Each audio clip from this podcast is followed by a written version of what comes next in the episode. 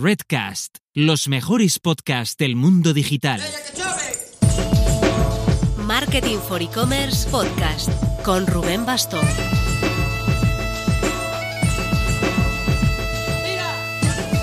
Hola marketers, ya no hay excusas. Ha pasado Navidad, fin de año, ya hemos superado hasta Reyes.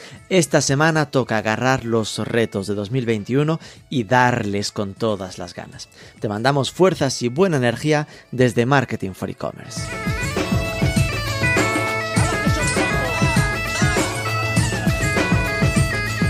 Para inspiraros os traemos esta entrevista con Sacha Michaud, cofundador de Globo.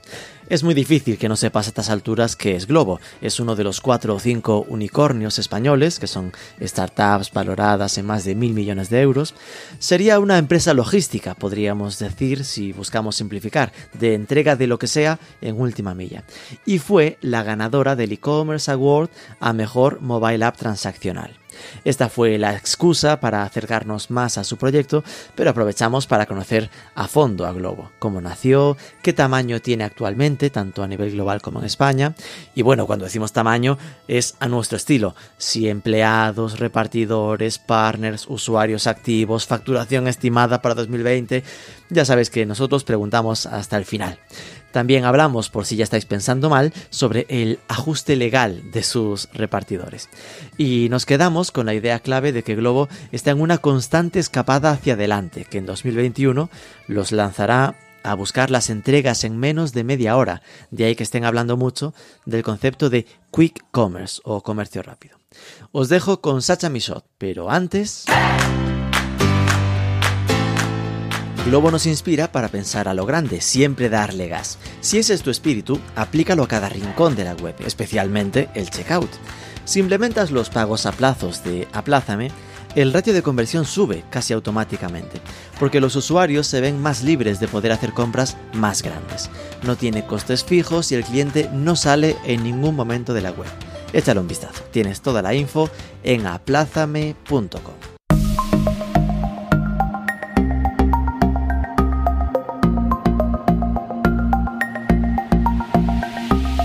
Sacha Michot, muy buenas. Muy buenas, ¿qué tal? Siempre, Gracias siempre estamos con esa duda, ¿no? Si decir buenos días, buenas tardes, pero esto del podcast es lo que tienes, se escucha uno cuando quiere. He nacido en Londres hace 51 años, de origen canadiense, pero con ya más de la mitad de tu vida en Barcelona. ¿De dónde te consideras a estas alturas de tu vida? Bueno, he pasado la mayor parte de mi vida en, en Barcelona.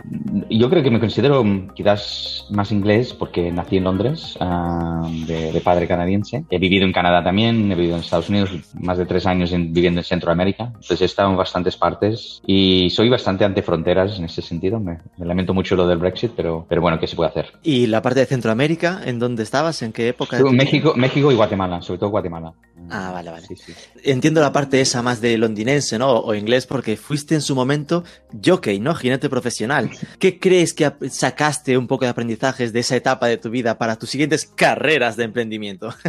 bueno, son, son cosas muy diferentes. Yo, yo también era muy joven, ¿no? Yo, yo diría, a ver, primero, es, por supuesto, es muy competitivo. El deporte profesional es competitivo. Yo soy bastante competitivo y creo que también un trabajo también en los negocios, pues sueles tener muchos competidores. En nuestro caso, hoy día, mucho más grandes que nosotros que, que estamos compitiendo. Pero, y luego la disciplina, ¿no? Tienes que ser muy disciplinado y, y, luego que todo esto es un, es un juego de equipo, ¿no? Um, un caballo, por ejemplo, tiene un jinete encima durante la carrera, pero tiene una serie de profesionales a su alrededor que lo cuidan y tú luego tienes un entrenador que lo entrena y, y con solo uno no, no va a ganar ninguna carrera, ¿no? Entonces yo creo que eso es esencia de que, que, lo, que, los equipos son los que ganan, ¿no? No, no los individuales. Qué chulo que digas esto porque al final uno podría interpretar que eh, esto del, del, caballo, ¿no? El jinete es un poco como el tenis, ¿no? Un deporte individual que se la juega uno solo en la pista, pero este reconocimiento de aunque el protagonista o en el momento esos minutos de carrera sea yo solo, está todo alrededor que es el que te hace triunfar o no, ¿no? Bueno, yo creo que es, es mucho más parecido, yo creo que la gente aquí española entenderá mucho más la Fórmula 1, donde, hmm. donde un buen conductor um, con un mal coche no va a ganar la carrera, pero un conductor que hace un error con el mejor coche puede perder una carrera, ¿no? Um, al fin y al cabo, caballos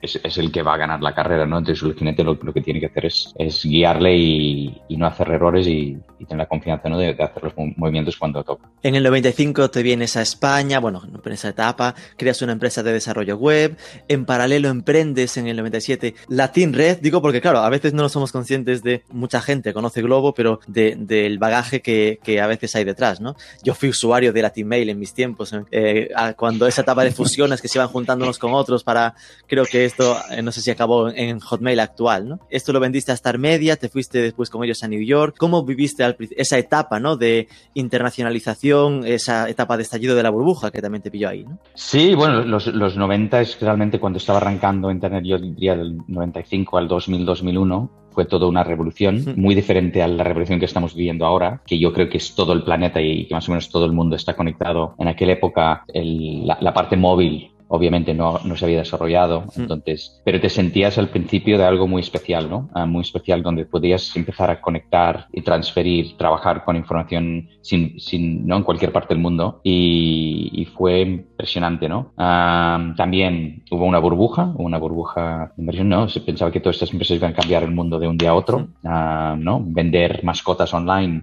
que hoy día se está vendiendo, pero eh, fue antes su tiempo. Yo recuerdo una empresa, mira, cuando nosotros vendimos una compañía en lo vendimos en mayo de 99 y fui a Nueva York, la, sede de Star Media, y había una empresa que se llama Cosmo, y luego lo puedes buscar posterior y, que, que, realmente fue en Globo en aquella época, ¿no? En, el año 2000. Y en su momento recibió 250 millones de dólares de inversión. Y cerró un acuerdo con Starbucks, iba distribuyendo juegos por New York con bicicletas, y obviamente pues quebró, um, obviamente por por las expectativas de crecimiento más una inversión en aquella época, que estamos hablando hace 20 años, um, recibir tanto dinero con unas obligaciones de crecimiento donde el mercado todavía no está preparado, porque no tiene el móvil, fue increíble. Entonces, ese es un, caso bastante, y literalmente fue, fue como nosotros, ¿no? Que es un, app que, te trae todo en menos de una hora Café Globo es más o menos media hora, pero en aquella época su reto te trae cualquier cosa de tu ciudad en, una hora. Es como que había una visión de lo que debería ser Internet, pero mm, se aceleró demasiado en el juego de expectativas, ¿no? Y sí, y tener una buena idea, incluso una buena ejecución, es, muy, pero el timing es, todo, ¿no? Timing es fundamental en, en, cuando, ¿no? Si, llegas tarde o llegas demasiado pronto, ah, lideras, ¿no? Si estás liderando una tendencia, una de las cosas más difíciles y caros de hacer es educar el mercado ¿no? en una tendencia. Y si quieres luego lo hablamos un poco de, Globo y, las diferentes categorías que tenemos, pero tenemos este reto ¿no? también hoy día. Eh, te volviste a España con Guanadu, en 2005 saltaste a las apuestas deportivas con Betfair, que estuviste ahí varios años. ¿Qué te llamó de ese sector? Pues sí, bueno, rápido. Star Media, bueno, llegó rápido a alcanzar una cotización el Nasdaq. Salió el Nasdaq la, misma, bueno, la misma semana que, cerraron el acuerdo con nosotros de la compra. Fue el típico, bueno, fue realmente una burbuja Star Media. Se, pasó a valer más de 3.000 millones de, dólares en su época, que, que era mucho y quizás 12, meses más tarde estaba sufriendo uh, muchísimo con una cotización bajísimo y se vendió la compañía a France Telecom y se integró en el grupo de, productos que sus productos de portales o de internet están bajo el paraguas de Guanadu. Y toda la parte de Latinoamérica que, que Star Media y Latin Mail aunque él nació en Barcelona nuestro público audiencia estaba en, Latinoamérica. Se integró en los productos y esto es cuando Ah, yo y mi equipo, que eran unos 50 ingenieros en Barcelona, pues nos integramos en, en France Telecom. Y de ahí, pues estuve dos años, es una empresa, ah, de pasar a una empresa startup, entre comillas, cotizada, a una empresa pues enorme, pública, casi bien, bueno, estatal, France Telecom al final. Claro. Estuvo bien, conocí mucha gente, muchos amigos que, que sigo colaborando con ellos y pero al final yo, necesitaba un reto mío y, un poco más volver a, a picar tierra, ¿no? Y no, no, no, tanto estar en una corporación. Claro. Y en 2014 fue cuando empieza a gestarse el tema de, de Globo, ¿no? Que al final, eh, si la conozco bien, es de estas historias que es bueno explicar a todo emprendedor, ¿no? De, manual, porque al final eh, tú me dirás si está mal enfocado, pero tal como yo lo entiendo es Oscar Pierre entra en Connector con una idea más o menos preconcebida, que es esto que ahora sería Globo, que está lo típico, ¿no? Un copycat de Postmates, ¿no? Ese rollo que está saliendo en Estados Unidos. Y tú estabas en aquel momento de mentor y de mentor en Connector Sí. pasasteis a asociaros y a emprenderlo juntos, ¿no?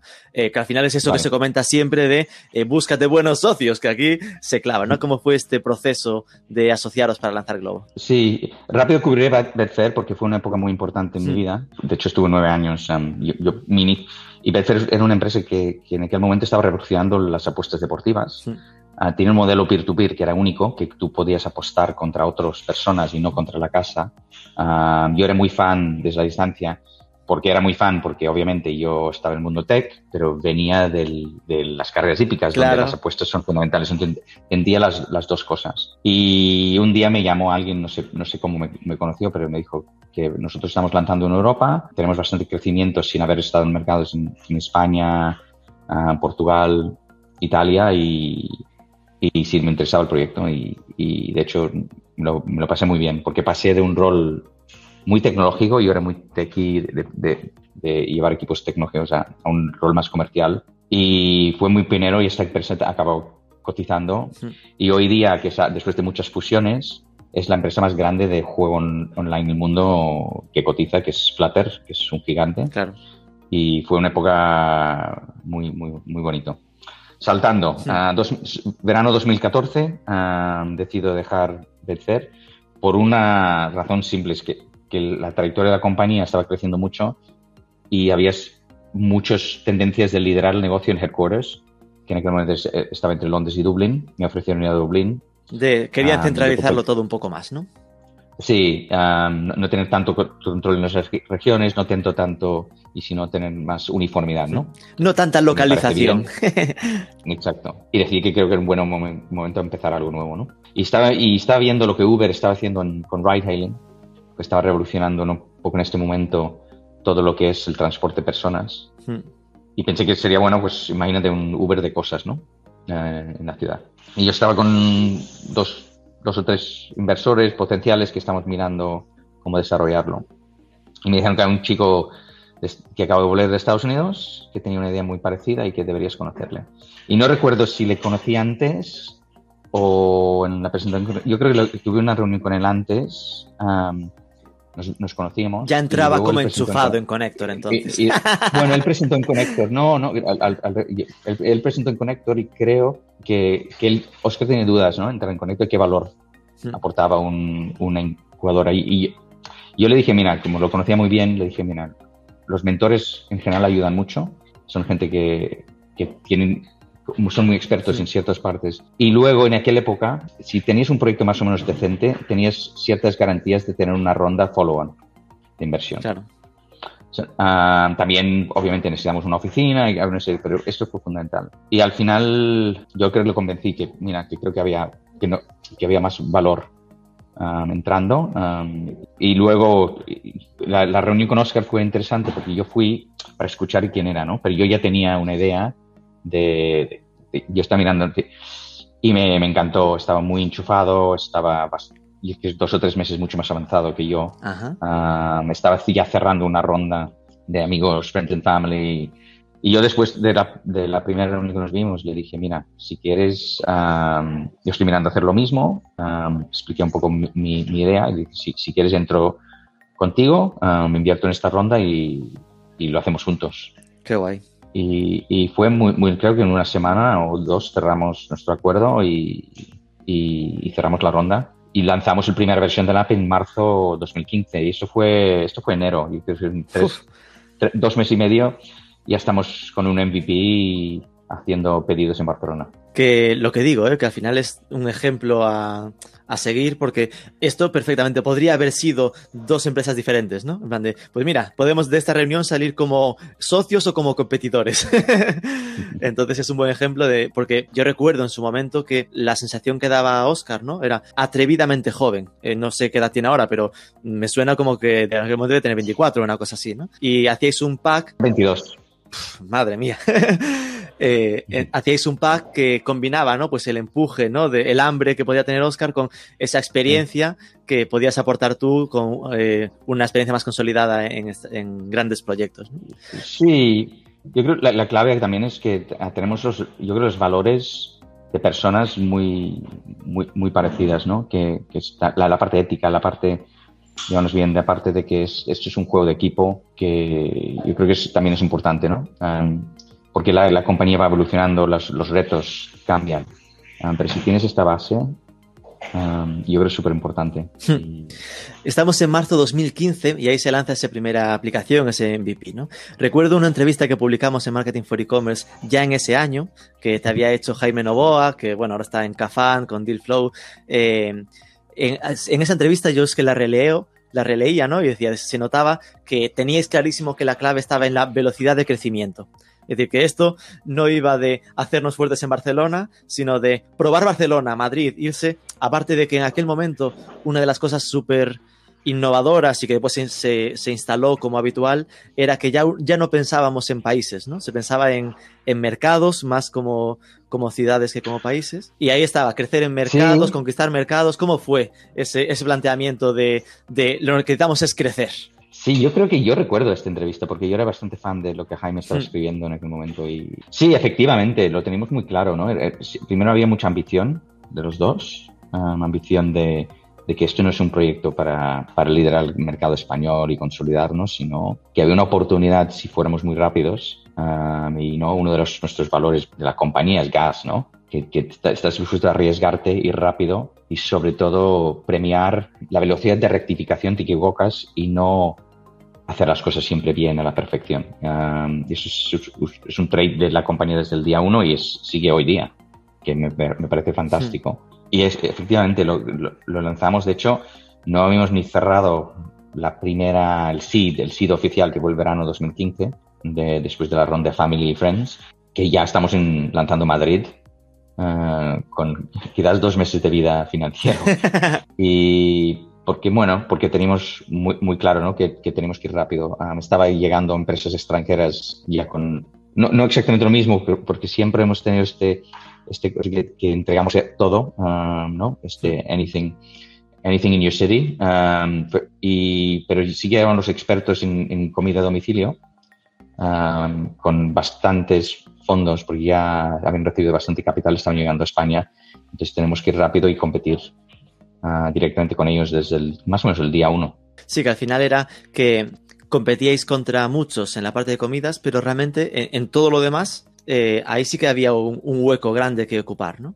Sí, um, la, la, realidad es, es otra, ¿no? La primera versión de la app, no sé si lo recuerdas, pero era un botón de texto donde escribías lo que querías, posiblemente con la dirección de recogida, um, y entrega y nosotros íbamos a buscarlo, lo comprábamos, etc. Entonces, literalmente era, era todo, hoy día también, pero sí. porque seguimos con este botón en el centro de la app.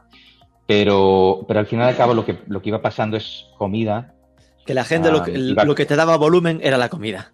Y es la famosa, ¿no? Que comemos tres veces al día, ¿no? Y, y quizás tenemos un dolor de cabeza una vez al mes. Entonces, las posibilidades de pedir comida versus una aspirina son, son muy diferentes. Entonces, y nos dimos cuenta que comida um, era donde estaba el volumen o donde estaba el crecimiento a corto plazo, pero estos usuarios que inicialmente nos pedía comida acabarían pidiendo todo con las otras categorías. Con lo cual, y, al final era y, necesario apostar sí. por comida para, para, fidelizar en todo lo demás. Y luego, um, sin tener un escaparate de productos o marcas o, o restaurantes o tiendas, el usuario a veces no sabía qué pedir o y la versión, digamos, 2.0 de Globo uh, fue en el 2016, donde ya integramos lo que es hoy día, que es y más un marketplace donde está la, el, los restaurantes, están los comercios, está la lista de productos y precio, y es mucho más un UX más favorable Madre a... Madre mía, me acuerdo cuando salió eso. Te, a nivel experiencia, porque esto es un poco recordar todo, ¿no? Mi primer uso de Globo, que claro, yo no estoy ni en Barcelona, eh, entonces aprovechaba cuando iba de viaje a Barcelona y Madrid para probar estas historias. Fue comprarme un cable de, del Mac, típico historia de que te lo olvidas en casa, llegas a Barcelona, es como, bien, vas a trabajar tres días sin, sin conector, ¿no? Entonces fue ese, esa prueba de, ok, entras y, y, lo pides para que te lo traigan, ¿no? Pero recuerdo que en la oficina la percepción que había era como que ocupaba una necesidad de los habituales cometiempos, ¿no? Es decir, que tú estabas en la oficina y de repente se estropeaba una luz y era el, ok, ¿quién es el responsable de cambiar esa luz, de comprarse una nueva, de ir a buscarla y tal, ¿no? Pues algo que siempre era como una pequeña polémica, ¿no? De a ver quién pringa, pues mira, te lo hace Globo, ¿no? Como ese recurso. Y me estaba acordando de ese 2016 con este cambio que empezó a haber ese marketplace que recuerdo que la diferenciación que veíamos a nivel oficina, ¿no? Puro consumidor, en Globo era la calidad es decir, como que consiguió que eh, cuando de repente un Just Eat, por hablar claro, ¿no? Eh, había tanto que ya no sabías mm, lo que iba a ser bueno y lo que era malo, todo lo que encontrabas en Globo era bueno, ¿no? En plan que igual era un poco más caro, pero te compensaba porque sabías que, que, que, eso que encontrabas era bueno, ¿no? Supongo que era un poco también buscar esa diferenciación. Sí, sí, sí, era muy importante tener los mejores, los mejores partners, ¿no? Hoy día sigue siéndolo, ¿no? los mejores no se sientes lo más lo más cool o a veces no es lo, eh, lo más caro. Um, ejemplo, ¿no? Um, si la gente quiere McDonald's, pues lo piden. Um, y es un, es un producto que, que, las masas lo consumen, ¿no? Pero además, pero también puedes encontrar tu estrella Michelin o puedes encontrar tu restaurante favorito uh, de tu barrio. Entonces, yo creo que eso es la clave de, de, de, cómo arrancamos, ¿no? Que, que, pensamos mucho en lo que el usuario quería pedir. y lo mismo en los comercios interesante que el cable fue tu primer pedido porque yo creo que el primer pedido um, oficial dentro de un usuario cuando lanzamos el app en marzo de 2015 fue un cable. ¡Ostras! Dudo mucho que me sido el primero, pero bueno, casual. Qué bueno. Eh, vamos a, la foto, ¿no? Eh, porque habrá mucha gente que no dimensione el tamaño que, tiene Globo. Entonces sería, foto actual, ¿en cuántos mercados está Globo a día de hoy? Pues estamos en 22 países, estamos en unos 700 ciudades.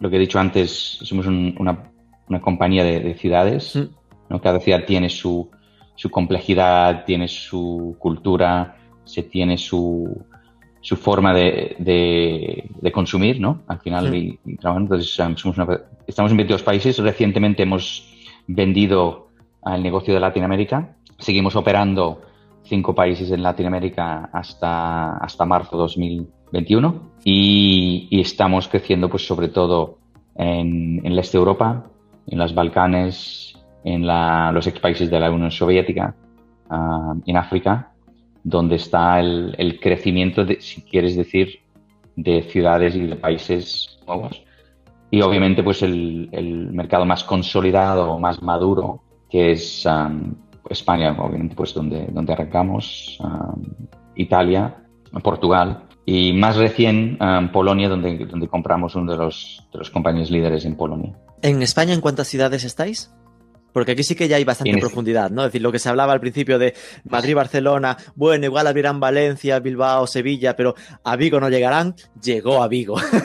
Sí, sí, llegó a Vigo y, a, muchas ciudades más pequeñas. La, idea es esto. estamos en cerca de 300 ciudades en, España y, la idea es que creo que hay una oportunidad, ¿no? En, las ciudades más pequeñas donde si, si podemos operar y nos da, esa oportunidad de operar con buenos partners en estas ciudades, pues yo creo que hay una posibilidad de, embarcar, ¿no? pero yo creo y, Italia, pues también es Italia es un país mucho más segmentado que España en el sentido que, que las ciudades son mucho más diversas. donde también estamos en muchísimas ciudades. Eh, por, por, omisión, uno se dibuja pues que da miedo meterse en Estados Unidos, igual cuesta más en Reino Unido eh, y la parte de Asia, ¿no? Que entiendo que eso es porque ahí hay competidores fuertes donde es más complicado competir, ¿no? Sí, hemos, hemos definido, yo creo que dos, dos puntos muy importantes que nos decide dónde seguimos operando o dónde lanzamos, que es si tenemos una clara oportunidad de ser líderes en el mercado. Creemos en muchas ventajas ser líder o, o co-líder. Y, y luego que tenemos una clara ah, hoja de ruta a ser responsable y, crear un negocio sostenible en estos, estos países. entonces, el ejemplo perfecto es Latinoamérica, donde, donde crecimos muchísimo, donde obviamente era el, continente o la, zona más, segunda más grande de la compañía, pero teníamos una competición muy fuerte, sobre con tres, tres operadores todos con más fondos que nosotros. Sinceramente que la inversión en Latinoamérica, si lo invertíamos en otros lados de globo, en otras zonas, pues tenía un mejor retorno. Es decir, no es un no podemos conseguirlo, es que con la misma inversión conseguiríamos mayor rendimiento en otras zonas, no el coste de oportunidad. Sí, pero también nuestros competidores no iban a, bajar ¿no? Esta este, este constante inversión y hacía que, era una guerra, ¿no? Hmm. Entonces um, tuvimos una oportunidad de vender uh, el negocio a uno de los competidores. La de ha sido una experiencia ¿no? muy positiva el equipo increíble y, y, segundo también rentable, ¿no? De lo que hemos invertido y el, retorno pues ha sido un plusvalía importante para la compañía y para mí es muy importante que podamos enfocar um, recursos financieros, recursos um, técnicos, um, recursos de materia gris de, los, de los pensadores de una compañía en, en, en enfocar en, en, este lado del Atlántico. Entonces el foco estaría Europa, eh, especialmente sur de Europa, el este de Europa y la antigua URSS y África como focos. Oriente Medio, Oriente Medio había visto que también habéis renunciado, ¿no? Sí, a ver, no es, no renuncia. Lo, Renunciado, digo. Lo, que, lo, que, lo que creemos es que, y, creo, eh, que los mercados mm, ah, muy competitivos, ah, el Reino Unido es un buen ejemplo, Estados Unidos es otro, países en, en Asia, es, eh, las dos cosas que, he dicho al anterior, que nuestro potencial de ser líderes es más difícil. Eh, y, a la vez crear un negocio sostenible es muy complicado porque están, son gigantes que lideran estos mercados. Y el coste, el coste de inversión o el coste de, poder llegar al punto donde nosotros creemos que es importante es, es lejano y caro y creo que tenemos una oportunidad de invertir mejor y en, donde estamos enfocados. ¿Quiénes son esos grandes gigantes que a nivel mundial, porque al final nos movemos en esta liga, ¿no? Eh, contra, los que jugáis. Estamos hablando, entiendo que de un Uber, por ejemplo, ¿no? Que sí que se ha metido también en esta parte. Sí, Uber Eats competimos con ellos en muchísimos mercados. Um, Deliveroo um, es otro, estoy nacido en el Reino Unido. Uber, obviamente, que es, americano. Uh, Delivery Hero ha, hecho muchísimas adquisiciones, es una de las compañías más grandes que cotizan en, mundo delivery, que competimos con ellos en Latinoamérica, en, el este de Europa y Balcanes y, y etcétera, seguimos compitiendo.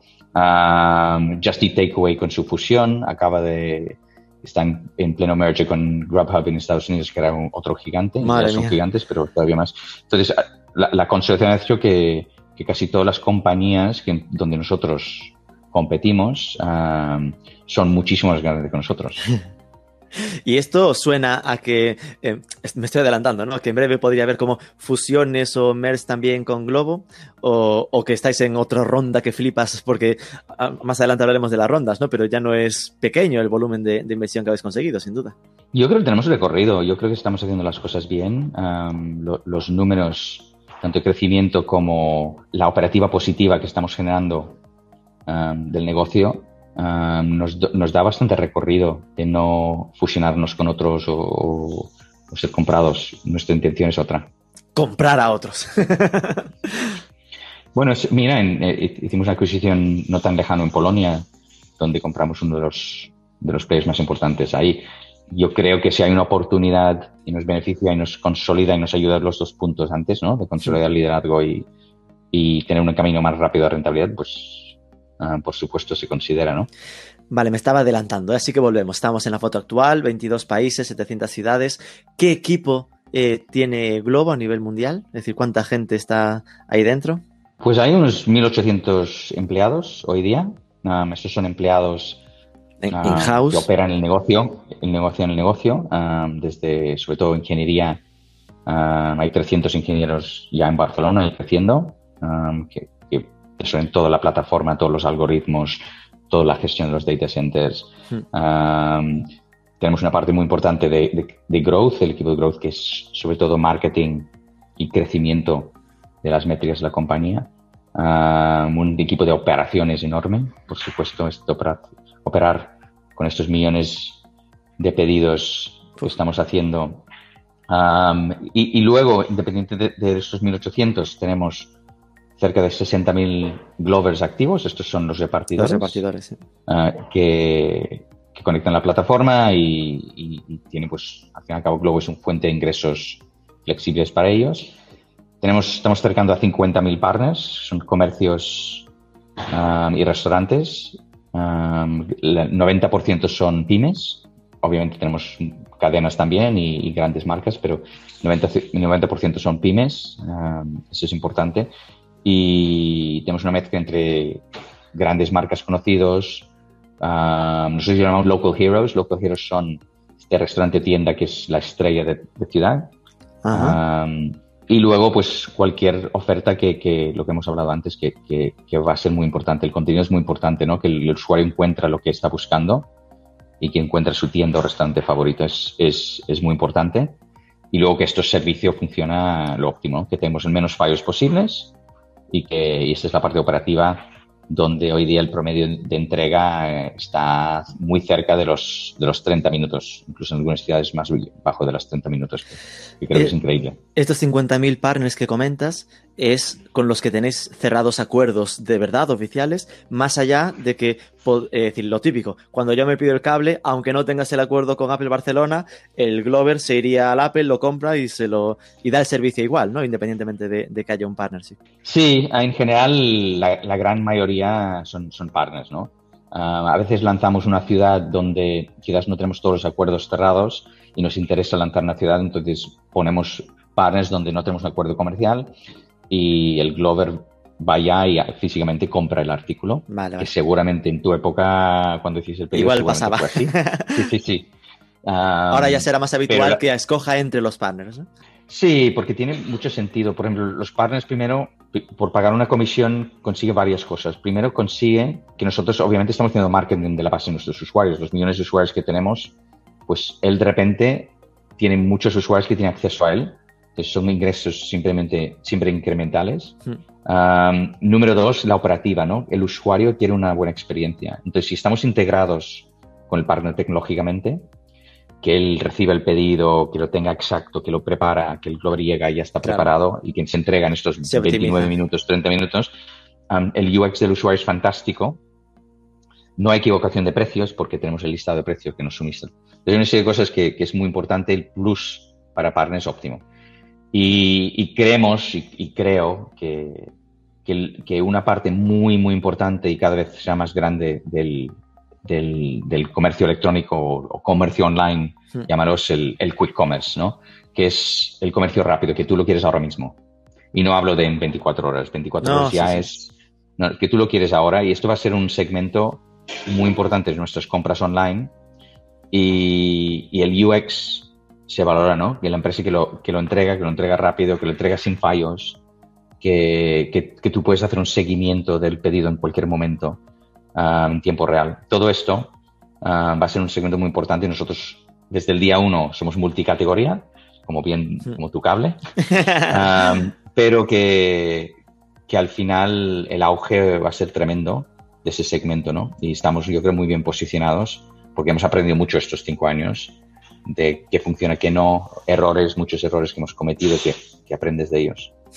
Claro que para poder llegar a ese nivel de excelencia en la entrega, en los tiempos de entrega, pues sí que necesitas que, que todo esté muy hilado con los partners, sin duda. Eh, y esto que comentas del, del quick commerce, eh, de hecho lo teníamos para más adelante, ¿no? Esto de organizarse las preguntas, eh, porque eh, hace poco en Marketing for E-Commerce hablamos de que lanzabais, ¿no? Como el servicio Q-Commerce para ese compromiso de entrega en menos de media hora. Y yo la verdad lo vi y dije, pero si al final están entregando de media en 32 minutos. plan de, qué fácil se lo ponen, pasar de 32 a 29. Eh, simplemente demuestra una apuesta clara, porque si se habla mucho ¿no? en, sus tiempos de lo difícil que, que Amazon había puesto el e-commerce cuando empezó a hablar de la entrega en 24 horas, ahora se hablaba en las ciudades de la entrega en dos horas y todo ese rollo, y esto es como el siguiente paso de pídelo y recíbelo casi inmediatamente. Bueno, viene de un, un ejemplo muy sencillo que nos dimos cuenta que, que como, como, bien hemos dicho, somos multicategoría desde el día uno. por supuesto, la parte de comida restaurantes es la categoría más grande y, más fácil donde no tienes que educar el mercado porque ya está acostumbrado. Pero supermercado, por ejemplo, siempre ha sido muy importante. Y nos dimos cuenta que, por ejemplo, si un medio o un, una revista especializado en supermercado hacía el ranking de, de empresas de supermercado online en España, no nos incluía. Y éramos mucho más grandes para, para, Globo quizás no era tan grande, pero por el volumen que estamos generando de comercio en España, pues el volumen estamos mucho más grandes de, de, players puros de supermercado. Y, y, yo creo que es, es la de, mira, el consumidor sí que nos está utilizando, pero a nivel a a nivel opinión pública, etcétera, no nos están posicionando en este segmento y creo que es muy importante. Entonces, y creo que va con, con, lo que he dicho antes, la línea de que creo que va el, el Q-Commerce va a ser una parte muy importante y, y estamos ahí. estamos ahí liderando esto en los mercados donde operamos. entonces, y, ayuda también al, al equipo, que lo lidera Dani, a organizarse ¿no? en, los segmentos y decidir cuáles son los segmentos donde más volumen tenemos o donde más debemos empujar, organizar y tener todo un, paraguas. Yo creo que el consumidor final, la palabra Q-commerce le da igual, es como e-commerce. Yo compro online y quiero un buen servicio. Yo quiero comprar y, que me llegue rápido, que le llames como quieras. Pero, yo creo que para todo el ecosistema fuera del consumidor final, y esto para mí son los partners, hmm. ¿no? los, los, los partners que quieren vender, quieren vender online y que ven que este segmento que ven a Globo como su aliado número uno. Eh, estos datos que me has dado son a nivel global de 1.800 empleados y 60.000 Glovers activos. ¿La foto en España es más o menos de cuánto sería de empleados y Glovers y partners? Pues en España, como headquarters, tenemos cerca de 1.000 um, empleados. Um, aquí tenemos los headquarters. sí, sí, donde está lo que comentaba antes, toda la parte tech, marketing, de operaciones, toda la parte de estructura más administrativa, financiero. y, y Glovers en España, si recuerdo bien, son 12.000 activos aproximadamente. Y, cerca de 20.000 partners. cerca de 20.000 partners. Ok. La siguiente sería, ¿cuántos usuarios tiene Globo? Pues tenemos 8 millones de usuarios activos. 8 millones en todos los mercados, obviamente. Y si sacamos esta foto de en España. En España no tengo la cifra, de hecho, a mano, lo siento. Ah, van evolucionando, pero creo que debe ser cerca de los 2 millones, ah, pero no tengo la cifra a mano, la sí, que por, referencia, más o menos por tamaño de mercado, que ande por los 2 millones. Pero eso es imaginarse de 2 millones en España, lo que es oficial es 8 millones en el mundo. Entiendo que activos le llamáis a los que han usado la aplicación en el último mes o cuál es la. No, estos son los últimos seis últimos seis meses. Digo porque a veces eh, en la definición del término está muchas veces la ciencia, ¿no? De y, y nada, facturación. ¿De qué tamaño tiene Globo a nivel negocio? Bueno, esto no, no, no solemos difundirlo. Ah, lo que sí que te puedo decir es que... Este Orden de magnitudes. Sí, tendremos un crecimiento más o menos 100%. Wow. el año pasado, que los datos del año pasado los puedes encontrar. Um, entonces yo creo que estamos bien. Um, hemos tenido momentos difíciles en COVID. Nos han cerrado mercados a nivel regulación. En, en España, Italia, el sur de Europa, pues se ha, se ha permitido el delivery como servicio esencial. Um, pero hemos tenido mercados importantes como Perú, que es unos, a mismo volumen uno de los mercados más importantes que el, que el gobierno decidió que, cerrar todo, pero incluyendo el delivery, entonces tuvimos que cerrar.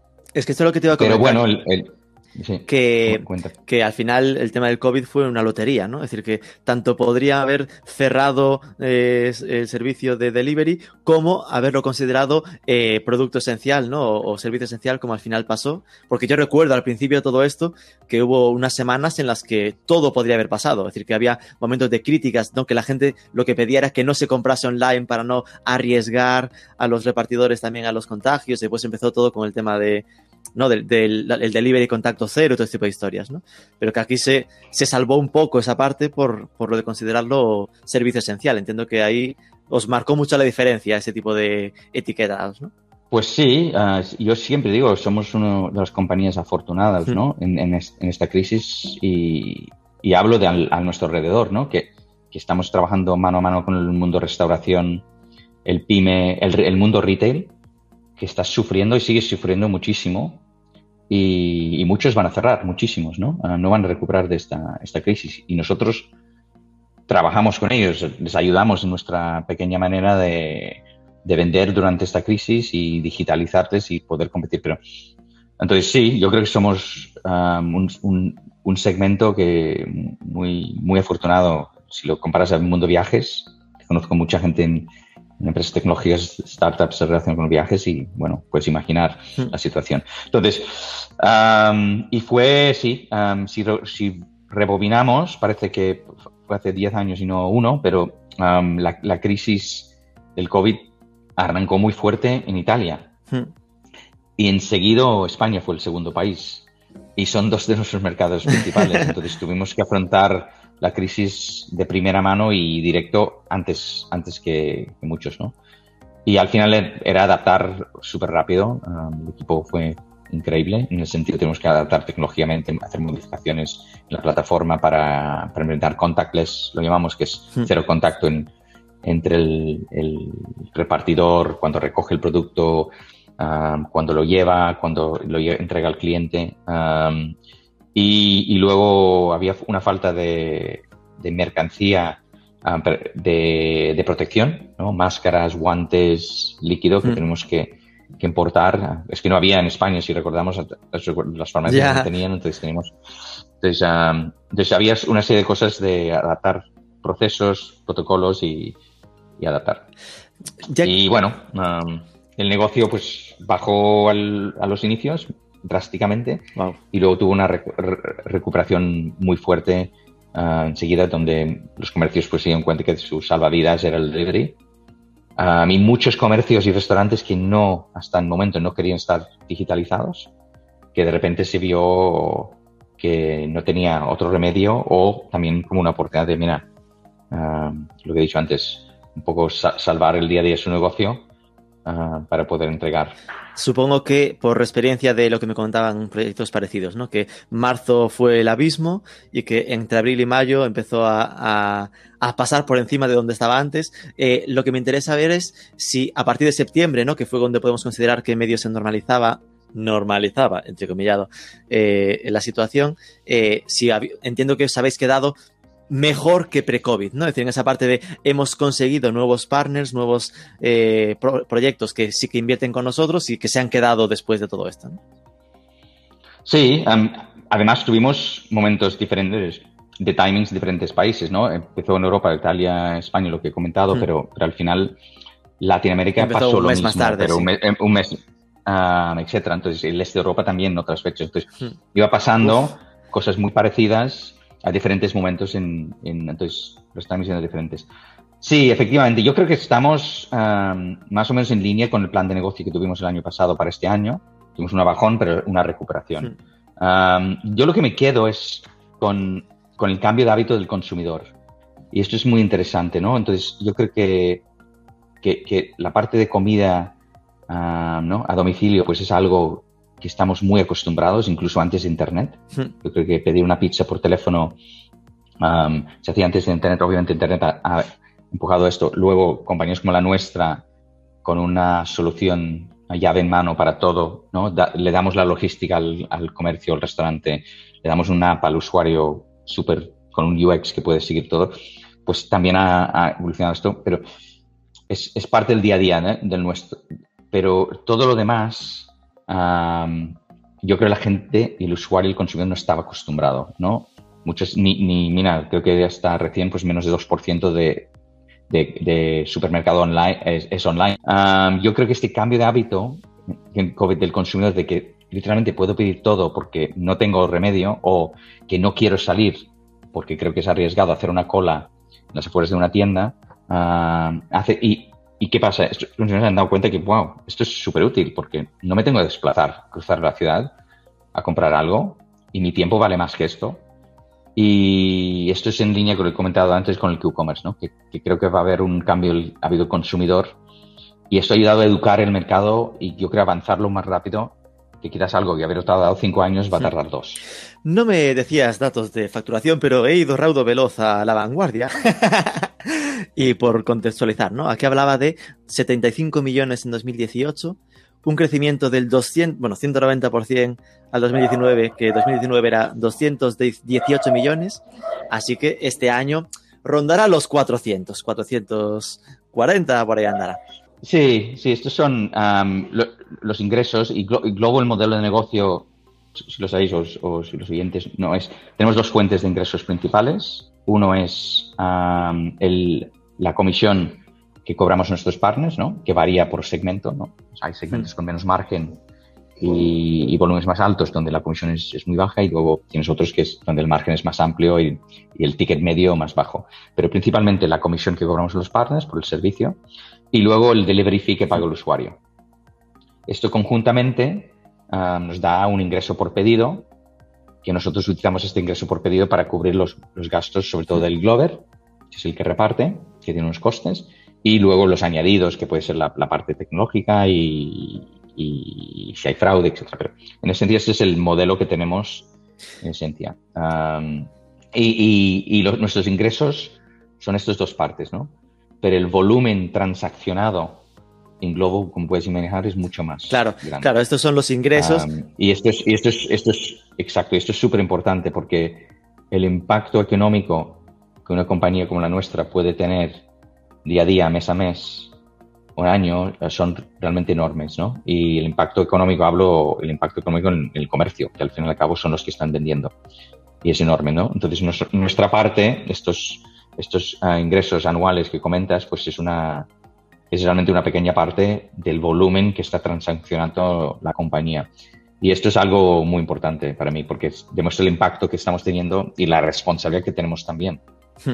Sí, sin duda, ¿eh? que ahí ya hablaban de hecho eh, de ingresos netos, que entiendo que es lo que se queda ¿no? por estos ingresos de comisiones eh, Globo, pero que más allá esto será un pequeñísimo porcentaje del total del el dinero que se mueve en Globo por el volumen de, las compras. ¿no? Aquí ya, aprovechando que, que, lo tengo en la cabeza, obviamente aquí habla de que Globo sigue siendo una startup en fase de inversión, ¿no? Que está perdiendo dinero. De hecho, aquí el titular era eleva sus pérdidas hasta 190 millones.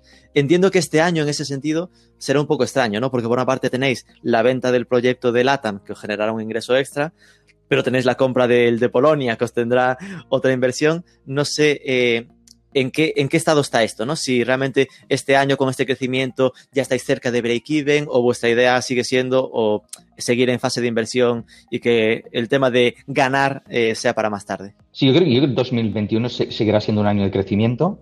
Uh, tenemos oportunidades de seguir creciendo en nuestros mercados core, que está sobre todo en, en, en esta parte de Europa. Uh, creemos que hay muchas oportunidades uh, en el este de Europa nuevas ciudades, nuevos países donde creemos que podemos ampliar. También estamos creciendo muchísimo ahí, en grandes ciudades, ¿no? Tenemos Bucarest, Kiev, son enormes que, que, cada vez son más importantes para nosotros. y, y, luego yo creo que son expansiones más tácticos, donde hay mucho menos competencia y donde la barrera de entrada es mínimo y creo que es una oportunidad y vemos África súper interesante. Creemos que va a ser el continente la próxima década con más uh, potencial y estamos entrando muy pronto y, y, yo creo que es también... Entonces yo creo que el 2021 va a ser un año de seguir creciendo, creciendo. Um, somos operativamente rentables, quiere decir, um, parece anecdótico, pero cuando arrancas un proyecto así, cuanto, con cada pedido que entras pierdes dinero, entonces cuanto más creces, más pierdes. Claro. Entonces, a veces, a veces dices, mira, estoy creciendo demasiado rápido y me va a acabar el dinero. Entonces, pero vuelves fast forward five years y, y hoy día somos operativamente rentables. Esto es muy importante y quiere decir que cuanto más volumen de, de pedidos entra, más beneficios tenemos y más compensamos pues los costes que pueden ser de headquarters, los costes de marketing que, que, que empujamos este crecimiento. Entonces, esto es, esto es muy importante. Vale, con esto, leyendo entre líneas, eh, tendríamos que entender que este año seguirá perdiendo dinero el año que viene también, pero no hay que asustarse, es lo normal, es decir, que está en fase de, de, de crecer, ¿no? Digo, porque a veces veis esos titulares y parece sí. que va un poco a la yugular, es como de verdad, joder, que, que poca no, además, además tenemos un grupo de inversores uh, con mucha experiencia -huh. que también nos ayuda, ¿no? Y, y, y ellos son conscientes, han visto muchas cosas, seguramente mucho más que nosotros. Y, cuando nos exigen seguir creciendo, eh, y coincide con que, que, nosotros queremos seguir creciendo porque creo que hay una oportunidad, um, ¿no? Nos, nos, da confianza y nos dan soporte, ¿no? No solo económico, sino también de apoyo moral. Me faltaba una métrica de estas de, de, negocio ahí para preguntarte qué sería y vinculado ¿no? a lo que comentabas del de efecto que tiene sobre sobre los, sobre los comercios, el número de pedidos que hayan pasado por vuestras manos, así como dato global. El número de pedidos que ha pasado por Globo. Ah, en 2020 o... Una... pues no lo tengo. Nada, nada, no te preocupes. Pero son, son muchos millones. Muchos millones, sí, sí, sí sin duda. Sí, sí, sí. Eh, Entonces, hablando que estábamos comentando el tema de los inversores, ¿no? Por, por poner un poco la foto. Fue una inversión de 100.000 euros al comienzo, ¿no? Cuando ese Family Friends and Fools que decías. Primera ronda en 2015 de 140.000 euros. En 2016, 5 millones. En 2018, 115 millones. En 2019, dos rondas de 150 cada, cada una de las rondas. Eh, entiendo que esto es normal porque decíamos, ¿no? Porque está en fase de crecimiento, hay que apostar y se compite contra proyectos que también tienen mucho, mucho dinero detrás. Eh, la idea es eh, trabajar en otra ronda grande para competir o con esto ya vais más o menos eh, saneados, ¿no? Por Sí. un tiempo. Bueno, pare- parece mucho, ¿no? Y, y en, en España creo que son cifras grandes para una startup española. Pero la verdad es, es muy poco si consideras todo los- lo que nuestros competidores han, han conseguido, ¿no? De financiación. ¿no? So- so- todavía somos, somos muy pequeños, tanto a nivel, a nivel, yo creo que volumen, como, como a nivel inversión. Y lo que hemos conseguido y bueno, hay, hay dos, hay dos cosas. Yo creo que haber nacido en España, pues obviamente yo creo nos, nos perjudica a nivel fundraising, ¿no? Um, los, los inversores al final y al cabo valoran mucho um, ¿no? dónde, um, dónde, dónde es la compañía y, y si había startups o empresas en, es- en España ¿no? que, que han realmente conseguido, ¿no? Y todavía no hemos creado ningún Google o ningún Facebook o, y es- esto es una realidad. ¿no? Entonces, hemos tenido acceso a menos, menos funding. Y esto pero tiene una ventaja también, que te hace más lean, ¿no? Te hace más eficiente. Tienes menos dinero, entonces tienes que hacer más con menos. Y nos ha puesto una posición muy buena operativa de lo que he comentado antes, que, que somos operativamente rentables y a un, un stage o un- una fase en la compañía muy prematuro comparado a muchas otras compañías. Um, entonces, que, que yo creo que nosotros, um, si hay una oportunidad y, y hay inversores que quieren confiar en nosotros, pues um, y quieren ayudarnos en expansión, perfecto. Y, tan- y hablo también de inversores internos que ya están dentro de, Hmm. de Globo, uh, nuestros accionistas actual. Pero lo miraremos sobre la marcha. um, yo creo que tenemos ahora una operación que hemos en Latinoamérica que nos va a ir muy bien para enfocar aquí. Y miraremos el año que viene. Ok. ¿Mantenéis después de todas estas inversiones el control del proyecto o, o- o se ha difumina- difuminado mucho el... y dependéis mucho de los inversores? No, No, sé muy bien cómo va. Bueno, tenemos un consejo, um, yo creo que, que nos apoya muchísimo y, y, por supuesto las, las decisiones se toman en consejo con, con los principales inversores al fin y al cabo, que son los que... um, y, nos- y nosotros y la compañía, y Oscar. Y de momento um, es- está muy alineado con la visión. Ok. Y después lo que comentabas, ¿no? Que al final esa, esa penalización de ser, penalización de ser español, digamos, ¿no? Que entiendo que es por la poca tradición de, de grandes éxitos, que al final si estás en un ecosistema como Silicon Valley, pues de, bueno, este ya ha ganado, tiene el primo que ha ganado, o hay un ecosistema acostumbrado a, haber pasado ya todas estas fases, ¿no? Entiendo que sois uno de los pocos unicornios españoles, ¿no? Está al final eh, Cabify, Idealista, Más Móvil y Flywire, si, según como lo pongas, y aquí en Boston, ¿no? Que estos ya se fueron a Boston. Pero es curioso porque al final eh, también tiene que molestar un poco que a nivel popular lo que más se conozca de vosotros sea la polémica de los Glovers, ¿no? El tema de, si son autónomos o por cuenta ajena. Esto que al final, bueno, ya se ha visto, ¿no? Que parece que todo indica que tengáis que ir a un modelo como de contratación. ¿Cómo lo lleváis? Por una parte, eh, el hecho de que, de que haya tanto ruido alrededor y por otra, bueno, pues aprovechando, pues qué plan tenéis, ¿no? Con, esta, con este tema de los Glovers. Sí, sí, sí, es un poco una situación, bueno, es, um, yo, yo creo que es una lástima porque más que nada um, nosotros operamos en 22 países, ¿no? Este ruido mediático o persecución um, pasa en uno.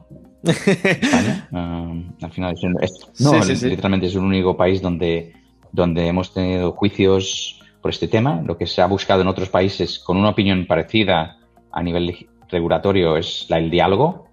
Um, Italia es un buen ejemplo. Um, pero bueno, um, yo creo que nosotros nos adaptaremos a, a, al- al- a lo que digan la, la futura regulación, um, si, si llega. Um, igualmente, no- nosotros siempre estamos en el diálogo, um, tanto en, en España con, con los sindicatos como como terceros buscando vías.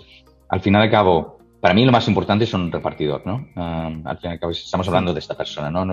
Y, yo creo que lo que buscan principalmente son ingresos decentes y flexibilidad. Entonces, si nosotros somos capaces de darles una reducción que, consiga esto, más todo lo que no tiene un autónomo o tiene menos, que es garantías sociales, etcétera, pues solucionamos las dos cosas a la vez, ¿no? Y esto creo que debería ser el, enfoque. A mí, que no me explica que una persona con un trabajo flexible, autónomo, etcétera, no lo podemos amparar los derechos sociales un, un laboral a estas hmm. personas. Creo que en los tiros del, del, gobierno actual y sobre todo el Ministerio de Empleo no van en esta línea, van muy por una línea radical de que estos tienen que eh, nos adaptaremos. Ah, creo que es creo que es un error porque estas personas Ah, muchos han dejado mm. trabajos con, con contratos laborales para, para entrar en esta dinámica porque quieren esta flexibilidad y además ganan más. Y luego muchos también, una parte muy importante, que no tienen acceso al mercado laboral. Y esto es también una consideración que tenemos que tomar en cuenta. Y además España, el país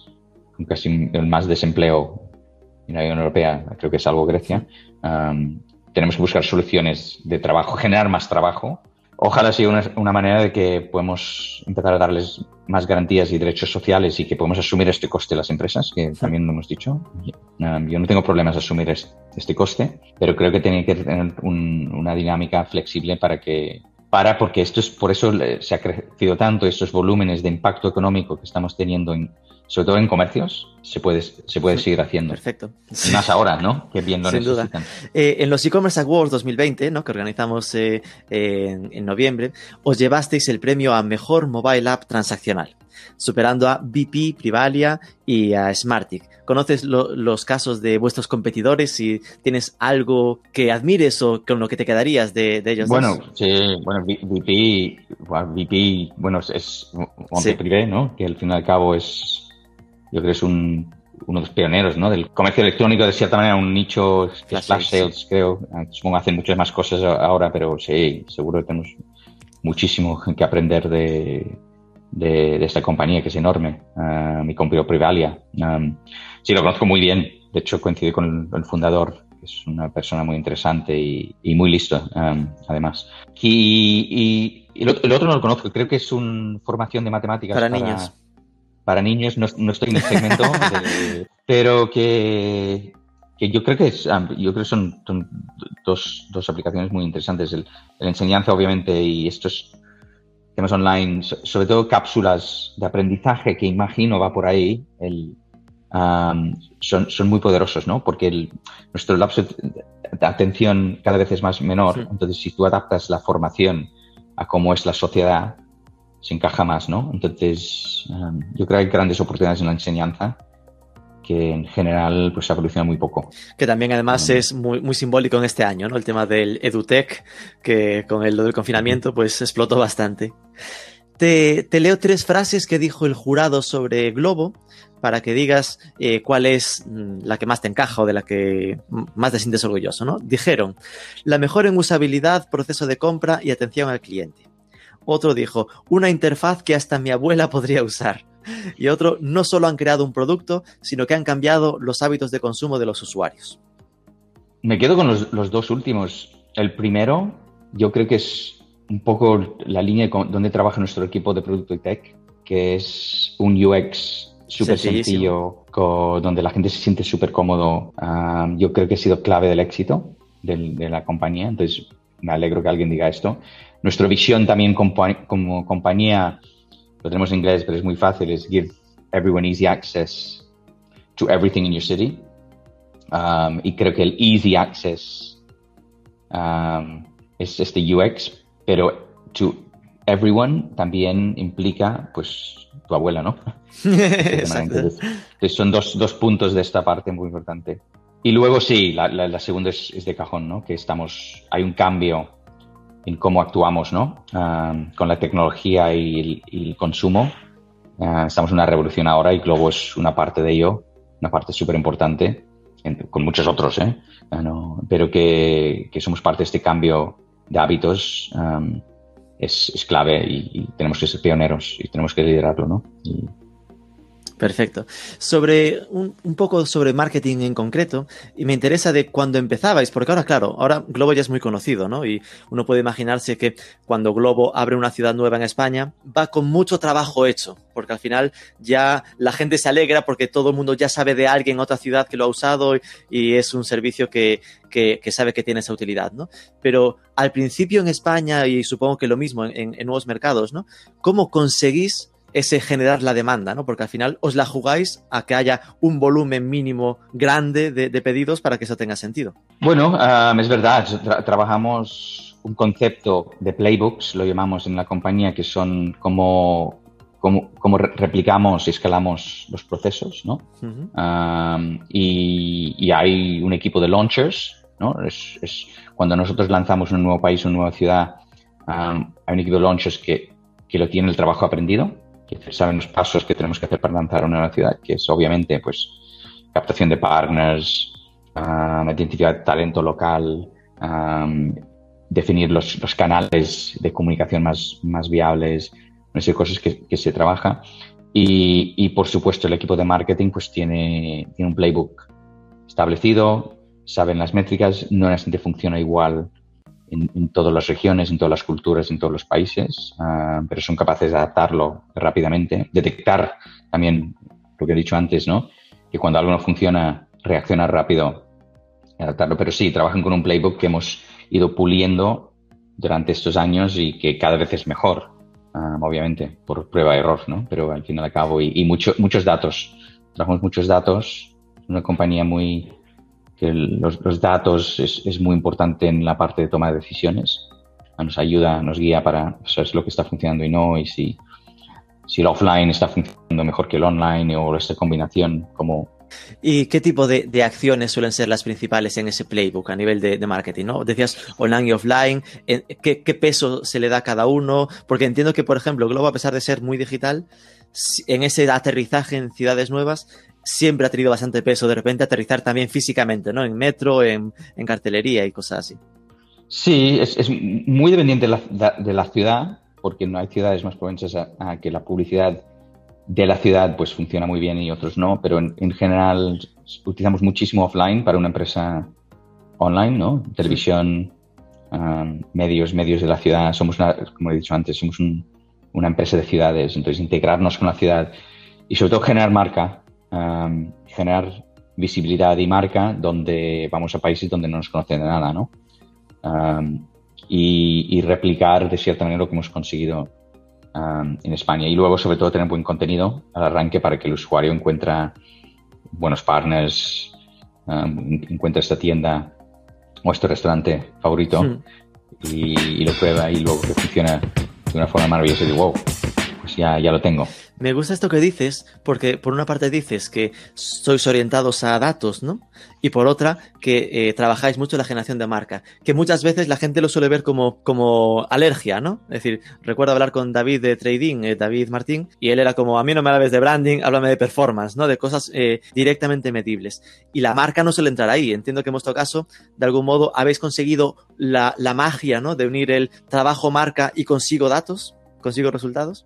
Bueno, yo, yo, creo que también, eh, y no somos nosotros, pero yo creo que si tú haces una campaña en televisión, directamente después puedes medir el, el CAC antes y después de esta, este levantamiento de marca que has conseguido, ¿no? Ajá. Y valorar si, si realmente esta inversión en un medio offline está válido para, para bajar, ¿no? Yo creo que... Um, y también esto todo está relacionado también con la velocidad, ¿no? La velocidad que quieres conseguir llegar al, al punto de inflexión en esta, este país, en esta ciudad y los volúmenes que necesitas para que esta ciudad o, o, o país sea rentable, pues la, el, a, a, que, a, a, cuánto quieres poner el acelerador, ¿no? Ya es una combinación de cosas, pero, los, pero yo creo que es todo consecuencia de es medible. Ya me parece un, una métrica interesante la que comentas, que sería, eh, no solo es número de, de descargas eh, tras ver el, el, anuncio, que a veces la gente se obsesiona, ¿no? sino bajada del coste de adquisición desde que has hecho la campaña en televisión. ¿no? Si antes era 5 claro. euros, pues que baje a, a 4, porque la, el conocimiento de marca genera que se haya menos fricciones para descargársela posteriormente. ¿no? Claro, claro. Esto Muy interesante. Eh, em, llegamos a la fase final. Un par de preguntas y te, y te dejo. Eh, futuro, ¿no? Eh, ¿Cuáles son los retos a, día de hoy para Globo? Ya me habías comentado algo, ¿no? Pues obviamente crecer en Europa, este de Europa y África. Estáis, entiendo que siempre habéis estado orientados a usuario final, pero como con ese tema de reparto de todo, ¿habéis tanteado, trabajáis una parte como de partnership con logísticas, por ejemplo, ¿no? Para apoyarlas como proveedor de última milla o cosas así? ¿O eso no entra en el Sí, mapa? bueno, sí, tenemos, tenemos un departamento ah, de logística de B2B que trabajamos con, con terceros, con con e-commerce, donde, donde entregamos, ¿no? Toda la parte de Q-commerce ah, tiene varias patas, ¿no? Tiene la parte ah, de alimentación, ¿no? Ajá. que son, que son, que son dos, ¿no? Son, son supermercados, grandes cadenas o tiendas de alimentación que quieren estar en la plataforma. Y luego tiene Glover Super, que son nuestros propios supermercados, que son puro de conveniencia. Tienen de 1.500, 2.000 productos. Es el típico comercio que yendo a casa después de trabajar te faltan tres cosas en casa y pasas rápido a recogerlos. Pues esto, y eso es Super Globo, donde nosotros ah, tenemos un dark store, donde gestionamos todo, donde está integrado con Globo. Pues una parte de esto, de tener una estru- infraestructura propia con, con dark stores propios, es que podemos hacer fulfillment a terceros. Fulfillment a terceros es, ellos pueden montar una tienda virtual en Globo sin tener establecimiento, Ajá. sin tener know-how, sin nada. Nos mandan los productos, los precios y nosotros les damos una solución llave en mano y, y permite a comercios levantar tiendas con nosotros, pero sobre todo marcas también. ¿no? Ah, trabajamos con Unilever, Nestlé, Procter, donde ellos pueden montar una tienda virtual y una solución llave en mano. Y además, en general, ahora mismo con lockdown no, pero en general abierto 24/7 también. Claro. Entonces, Y esto sería Y- almacenando y en, vuestro, en vuestros almacenes directamente, ¿no? Y que vosotros Sí, encargáis de y- paquetería y todo. Y luego, lo que es súper interesante para estas marcas que hasta ahora no han podido hacerlo, es que ellos pueden vincular sus campañas de captación directamente a, a la venta, a su tienda. Y esto es algo que están todas las grandes marcas, ¿no? Empezando a trabajar, ¿no? Crear sus propias campañas, mirar quién es su usuario y cómo ah, trabajar directamente con la venta. Entonces, Globo trabaja mano a mano con ellos para que ellos pueden ah, ¿no? mirar el impacto de sus propias campañas, que es, esto es me encuentro súper interesante y además inmediato, ¿no? Y trabajando inmediato, ah, están entrando sus productos también dentro del, hogar por primera vez. Entonces, ¿no? Un- al final no tiene que pasar por un tercero, entonces Sí, realmente sí, es, sí, sí. es muy, entonces pueden trabajar una serie de cosas emocionales que hasta ahora no han podido, inmediatos, que, que las marcas hasta ahora eran posible, ¿no? Salvo hacer ah, no campañas en la calle, de regalar productos, a ver que ahora mismo pueden vincularlo todo y, y trabajar. Y yo creo que esto va a ser una tendencia mu- muy, grande en los próximos, próximos años. Es que entonces ya, lo- ya veo que ni siquiera es un como acuerdos que habéis firmado últimamente, ¿no? Casa del libro, pues que va a ser Globo quien recoja los libros y los entregue. Eso entraría dentro de lo tradicional. El siguiente paso que Sí. sería igual Ulabox, pues que si- siendo Ulabox una no- que no tiene establecimiento físico, ¿no? Pues que las entregas, lo que habitualmente sería una logística o una, una empresa de última milla, pues eh, esa empresa sea directamente Globo. Y un siguiente paso ya sería un, es que crea el e-commerce, te lo creo yo, entre comillas, es decir, me encargo de todo lo que tiene que ver con que ese producto se convierta en entregable y, llegue al usuario, ¿no? Desde, desde, desde la fase de no existe tu tienda online, es decir, que para Colacao cree una tienda y tú dame los Colacaos y ponme una landing donde la gente pueda pedirlos y yo me encargo de empaquetarlos y entregarlos, ¿no? Bueno, sí, las tres cosas están pasando hoy día. Um, no es Wow. cuestión de que um, la parte logística um, trabajamos mucho pequeño producto, ¿no? ¿no? no somos una empresa logística en sí con camiones y Claro. con furgonetas, etcétera. Entonces somos una empresa de, de on demand, quiere decir que inmediatez, y, pero damos soluciones. Mira, un e-commerce es un buen ejemplo, ¿no? Un e-commerce que tiene una entrega ah, en en 24 horas o 48 horas, de repente, él puede ofrecer un servicio de entrega inmediato Hmm. con nosotros. Es decir, un Santa Fixi, estoy imaginándome, ¿no? El de, de las bicis en Barcelona podría tener entrega habitual y otro puntito de entrega que sería mm, pídelo con globo, ¿no? Y que Bueno, sea, se- que sería, sea- sería, sería, sería un artículo de Santa Fixi para reparar la bici, pero no la bici porque no veo nuestros globos con la bici en, en su bicicleta. ya Pero van con ella conduciendo. Yo creo que, que Bueno, desde claro, luego sí, las, sí. pieza- las piezas de Santa Fixi perfectamente. Si alguien tiene una emergencia y quiere ir a coger su Mm. bici y está roto y podemos traerle una pieza en media hora, pues esto te encaja luego directamente con Santa Fixi, por ejemplo. Sería un ejemplo Ujú. perfecto. Y luego, y luego hay, hay otros productos donde son más del día a día, donde que creo que en el caso de Santa Fixi hoy día no tiene sentido, tiene sentido que él tenga el stock y vamos a ir a recogerlo claro. pero quizás hay otros productos, por ejemplo, del día a día, de que, que una empresa de agua, por ejemplo, que el consumidor lo consume todos los días en forma masiva, pues quiere montar una tienda de agua embotellada en Globo y lo gestionamos nosotros llave en mano 24/7. Y ya lo tenéis en vuestros almacenes. Estáis creando como almacenes propios, digamos, ¿no? Para Almacenes propios en las ciudades ah, donde, donde podemos distribuir productos súper rápidos y, y en este, bueno, esta media hora que estamos haciendo ahora, pero lo queremos bajar a 20 Madre minutos. mía. ¿Planeáis entrar en bolsa o ahora mismo con la situación que tenéis estáis cómodos? Mira, no, no- no estamos preparando nada. Nosotros que- creemos que tenemos un recorrido adelante muy bueno um, y nos gustaría depender de nosotros mismos, nos gustaría ser rentables y, y, por supuesto, um, que una gran compañía española.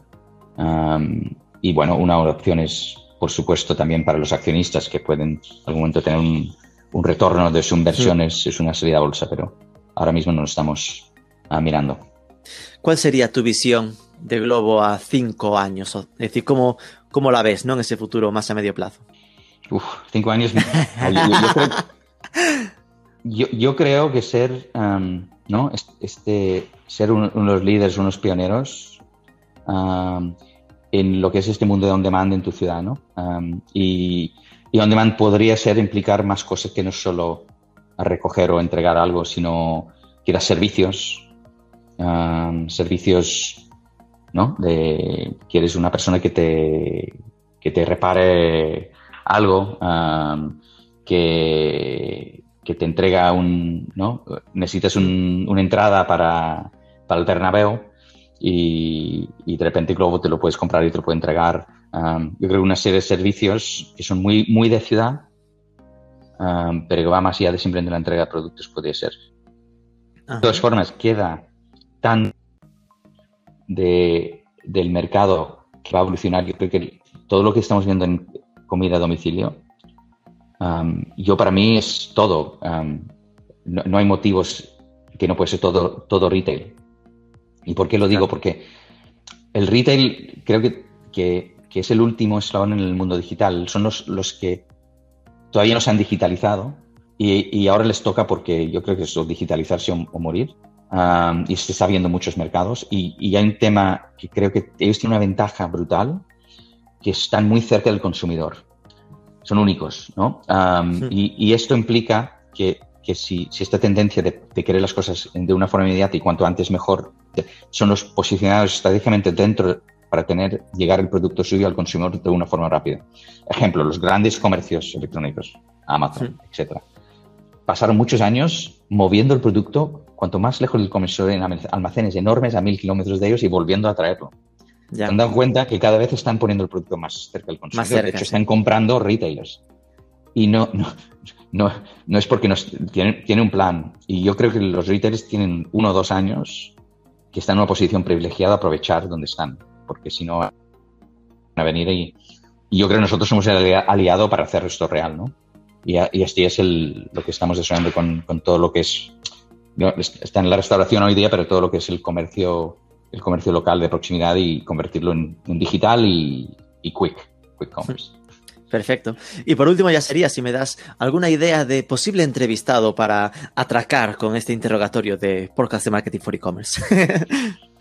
Uf, um, um, yo creo un perfil interesante, no sé qué está haciendo ahora, pero sí que ha vivido un poco la misma época y lo conocí muy al inicio, en mi- cuando yo empecé en Internet, es Nacho González. Ha montado Ajá. varias startups, uh, desde salir.com a... Y yo creo que eso es una persona que ha vivido también los, los últimos 20 años um, y creo que es una persona también profesionalmente que siempre me ha, me ha caído súper bien. ok. Y- Na- a ver Um, si es este Nacho González de... ¿Dónde está? Hireflix, fundador de Infojobs, Sí, sí, sí. MailTrack. Sí, sí, sí. Sí, sí, tiene una trayectoria interesante de emprendedor. Sí. Interesante. Pues Y- vale, me lo apunto. De Hireflix. Perfecto, pues Sacha Michaud, muchísimas, muchísimas gracias por afrontar todo, todo este, este duro interrogatorio sobre el, el pasado, presente y futuro de, de, Globo. Yo de verdad creo que estáis teniendo, bueno, ya lo sabes, nada que te pueda decir yo lo va a cambiar, ¿no? Tenéis un pelotazo entre las manos eh, que tiene mucho éxito, mucho mucho mérito, ¿no? Haber construido esto desde Barcelona, como comentábamos que no hay tanta tradición de grandes proyectos y sin duda ahí mucho ha ayudado pues tu experiencia previa en hacerlo y os deseo pues obviamente la mayor de las fortunas en estos retos para, para el futuro. Muchas gracias. No, gracias a vosotros.